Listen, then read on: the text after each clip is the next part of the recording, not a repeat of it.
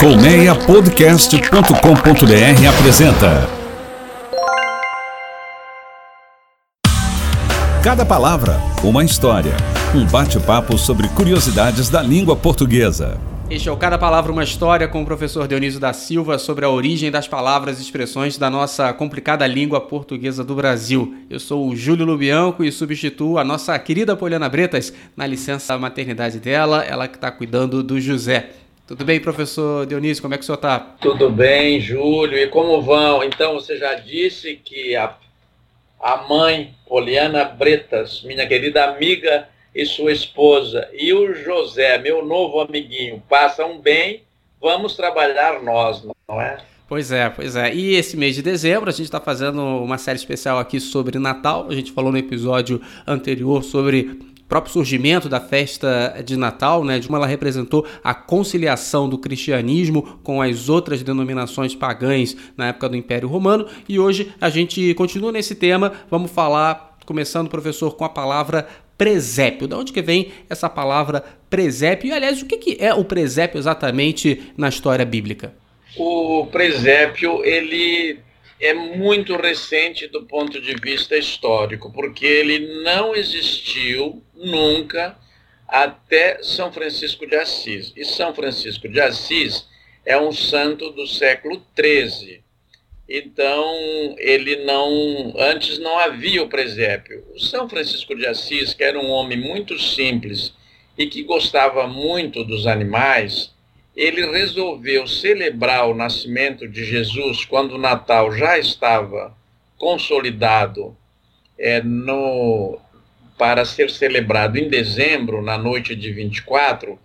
Ele, para conseguir que as pessoas fossem é, as festividades de Natal, ele organizou uma gruta. Ele pegou literalmente o Evangelho. Jesus nasceu numa gruta, não tinha lugar para Maria e José se hospedarem, então ele nasceu numa gruta.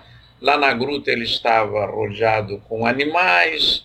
É, São Francisco colocou lá ao redor desta, de, de, deste, desta família um, ele botou pessoas vivas, sabe, Júlio? Não foram uhum. manequins. Ele botou um homem, uma mulher, uma criança, os animais ali ao redor, o boi, o cordeiro, é, o cavalo, as pessoas ficavam ao redor da entrada da gruta.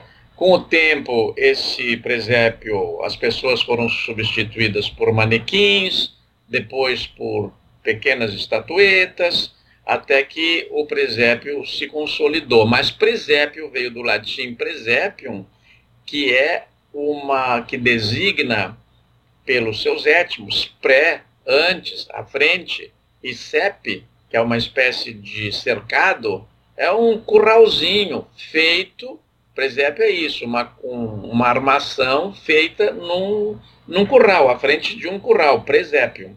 É, ele chega a Portugal, Claro, né, ele vem, esta, esta, este presépio chega a Portugal, porque era uma, um país cristão, como a Itália de São Francisco de Assis, e é, e, e é de Portugal que ele vem para o Brasil e passa a, a, a se consolidar na cultura brasileira com três figuras principais: o menino Jesus, a sua mãe Maria, a Virgem Maria, e São José, o pai adotivo.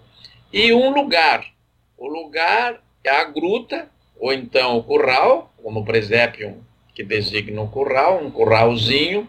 Depois, onde é que está Jesus? Ah, ele não nasceu no berço, nasceu numa manjedoura. Então vai lá a manjedoura. Manjedoura é, é do verbo manjar, comer. O, a manjedoura é o lugar onde os animais comem, então não tinha lugar para pôr Jesus recém-nascido, o, o primeiro berço foi uma manjedoura. Ah, mas que animais estavam ali? Ah, estavam o burro, o boi, é, as ovelhas. Mais tarde, ah, mas o galo também tem um símbolo muito bonito, então passa a se colocar o galo. Depois vem, ah, mas Jesus nasceu ali, o Evangelho de Lucas diz que os pastores foram avisados, ah, então tem que botar pastor também. Ó, oh, mas no céu tinha uma estrela, a estrela de Belém, onde ele nasceu. então a estrela de Belém também é posta é, para enfeitar o presépio. Ué, mas quem avisou os pastores? Ah, foram anjos. Ah, então se põe anjo também. E daí entra uma figura, entra um, entra um trio, Júlio, que é fantástico, né? Porque uhum. esse é pura lenda. Os três reis magos. Belchior, Baltazar e... Gaspar. Gaspar. Gaspar, Baltazar e Belchior. Que, aliás, eles eles também foram inventados, porque não tem nomes, não tinham nomes, e não eram reis, né? E muito menos magos, né? E muito, é, magos ainda daria para traduzir, porque o Mateus diz assim: Nascido Jesus em Belém, da Judéia, vieram uns magos do Oriente para adorá-lo. Esses magos em grego, os evangelhos, foram escritos em grego, e só muito mais tarde eles foram escritos no século I. E só, e só por volta do século VI é que eles foram traduzidos para o, para o latim numa tradução assim oficial, reconhecida e tal. Porque a língua do Império Romano, a língua das narrativas, a língua do comércio, era o grego. E o, a conversa de todo dia era o latim. Mas as pessoas falavam outras línguas. Recentemente, por exemplo, o, o Papa Francisco estava visitando Israel e o, o Benjamin Netanyahu lá falou: Jesus falava hebraico. O Papa parecia que estava quase dormindo e falou aramaico. Ele falou, por que Jesus? Esse é mais sabia hebraico? Sim, sabia, mas falava aramaico. Porque, porque Jesus fez todas as suas pregações numa língua que hoje tem, ela entrou em decadência, hoje tem cerca de 1.200 falantes, é, e no templo se falava hebraico. Então aqueles povos eram todos poliglotas, né? Tinha que saber grego, tinha que saber latim, tinha que saber aramaico para a vida de todo dia e tinha que saber hebraico para rezar no templo. O fato é, esse magos de grego, que é, designava quem estudava as estrelas, ou astrônomos e tal, passou a, a, a designar também o sentido de magia, de coisa maravilhosa, de coisa que não entendemos, como hoje se aplica em geral ao mago que vai lá e tira um coelho da cartola. Mas o sentido você tem razão. Eles não uhum. eram magos. Bom, como é que eles recebem nomes? Na Alemanha, as pessoas, as casas cristãs passam a fazer uma inscrição assim: Cristo abençoe esta, esta casa. É, então, Gaspar em alemão é Kaspar, é com, é com K. Então, esse, esse e Christos em grego é com K também na, na transliteração do grego. Então, Benedicta se tornou Baltazar. É, e este M, Mansionen, mudou. Com, inventaram o nome de dois reis e mais tarde inventam o terceiro. No começo surgiram Gaspar e Baltazar, depois o Belchior para reunir aquelas que eram consideradas as três grandes é, etnias, né? O conceito de raça hoje está um pouco complicado, mas naquele período se diziam as três raças que atenderam, é, que representariam, que reuniriam a humanidade, essas três raças. Os três reis magos reúnem isso. Que interessante, de novo, o sentido da união e da conciliação, né? Que parece que hoje em dia a gente perdeu, principalmente quando fala de religião e mistura com política, como a gente estava falando no episódio anterior. De novo, o sentido original lá da, do, da fundação da religião cristã essa noção de, de união e conciliação entre os diferentes. Isso, e veja você, né, elevaram os três magos a reis.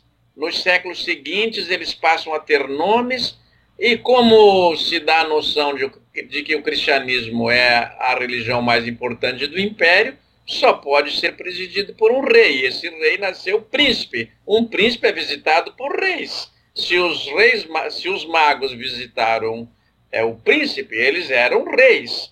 Depois, é, eles nunca existiram, não é? provavelmente nunca existiram.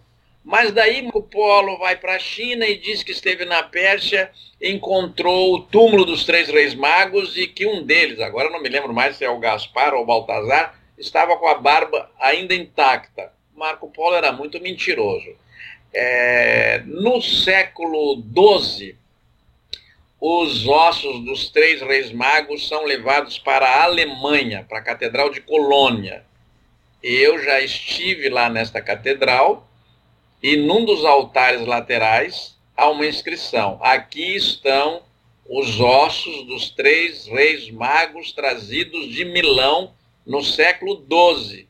Portanto, bem antes, um século antes de o Marco Polo visitar o túmulo deles na Pérsia. Hum. O, que, o importante, Júlio, é que essas lendas cristãs serviram para esta conciliação, para esta para a apresentação dessa doutrina. Ninguém foi conferir, se historicamente essas pessoas tinham existido, se tinha sido assim, mas, mas prestaram mais atenção à mensagem que esta nova religião trazia, que era uma mensagem de paz. Você pode ver que a frase do Natal é paz na terra aos homens de boa vontade. E esse Marco Polo, professor, pode ficar para um outro episódio para a gente conversar sobre ele. Se fosse hoje, é, é, não seria mentiroso, né? Seria produtor de fake news e corria, corria o risco de ser eleito aí para algum cargo.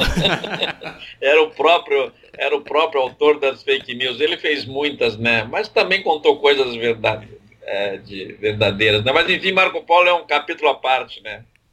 Tá certo, professor. Obrigado pela conversa. Sempre um aprendizado grande aqui com o senhor. É, muito obrigado. Sou eu quem agradece. E um beijo para a Poliana, para o José, um abração para ti, Júlio, e aos nossos ouvintes. Um Feliz Natal aos nossos ouvintes e até de repente. Até de repente, professor. Estou aqui usando a expressão que, que o senhor usa com a Poliana Breta. Estou me sentindo honrado em falar até de repente nesse podcast. muito obrigado.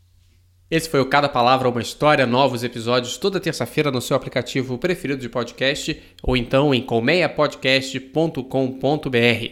Você está gostando do nosso programa? Manda uma mensagem para gente, você pode escrever nos comentários do seu aplicativo de podcasts ou então mandar um tweet direto para a Poliana no arroba Poliana Bretas. Eu te lembro que o Poliana tem dois L's, Y e dois N's, arroba Poliana Bretas. Se você quer conhecer outros podcasts bem interessantes, eu reforço o convite para visitar o colmeiapodcast.com.br. Em Pequenos Viajantes, Grandes Aventuras, Renata Rodrigues traz semanalmente informações fundamentais para planejar e aproveitar melhor as viagens com as crianças.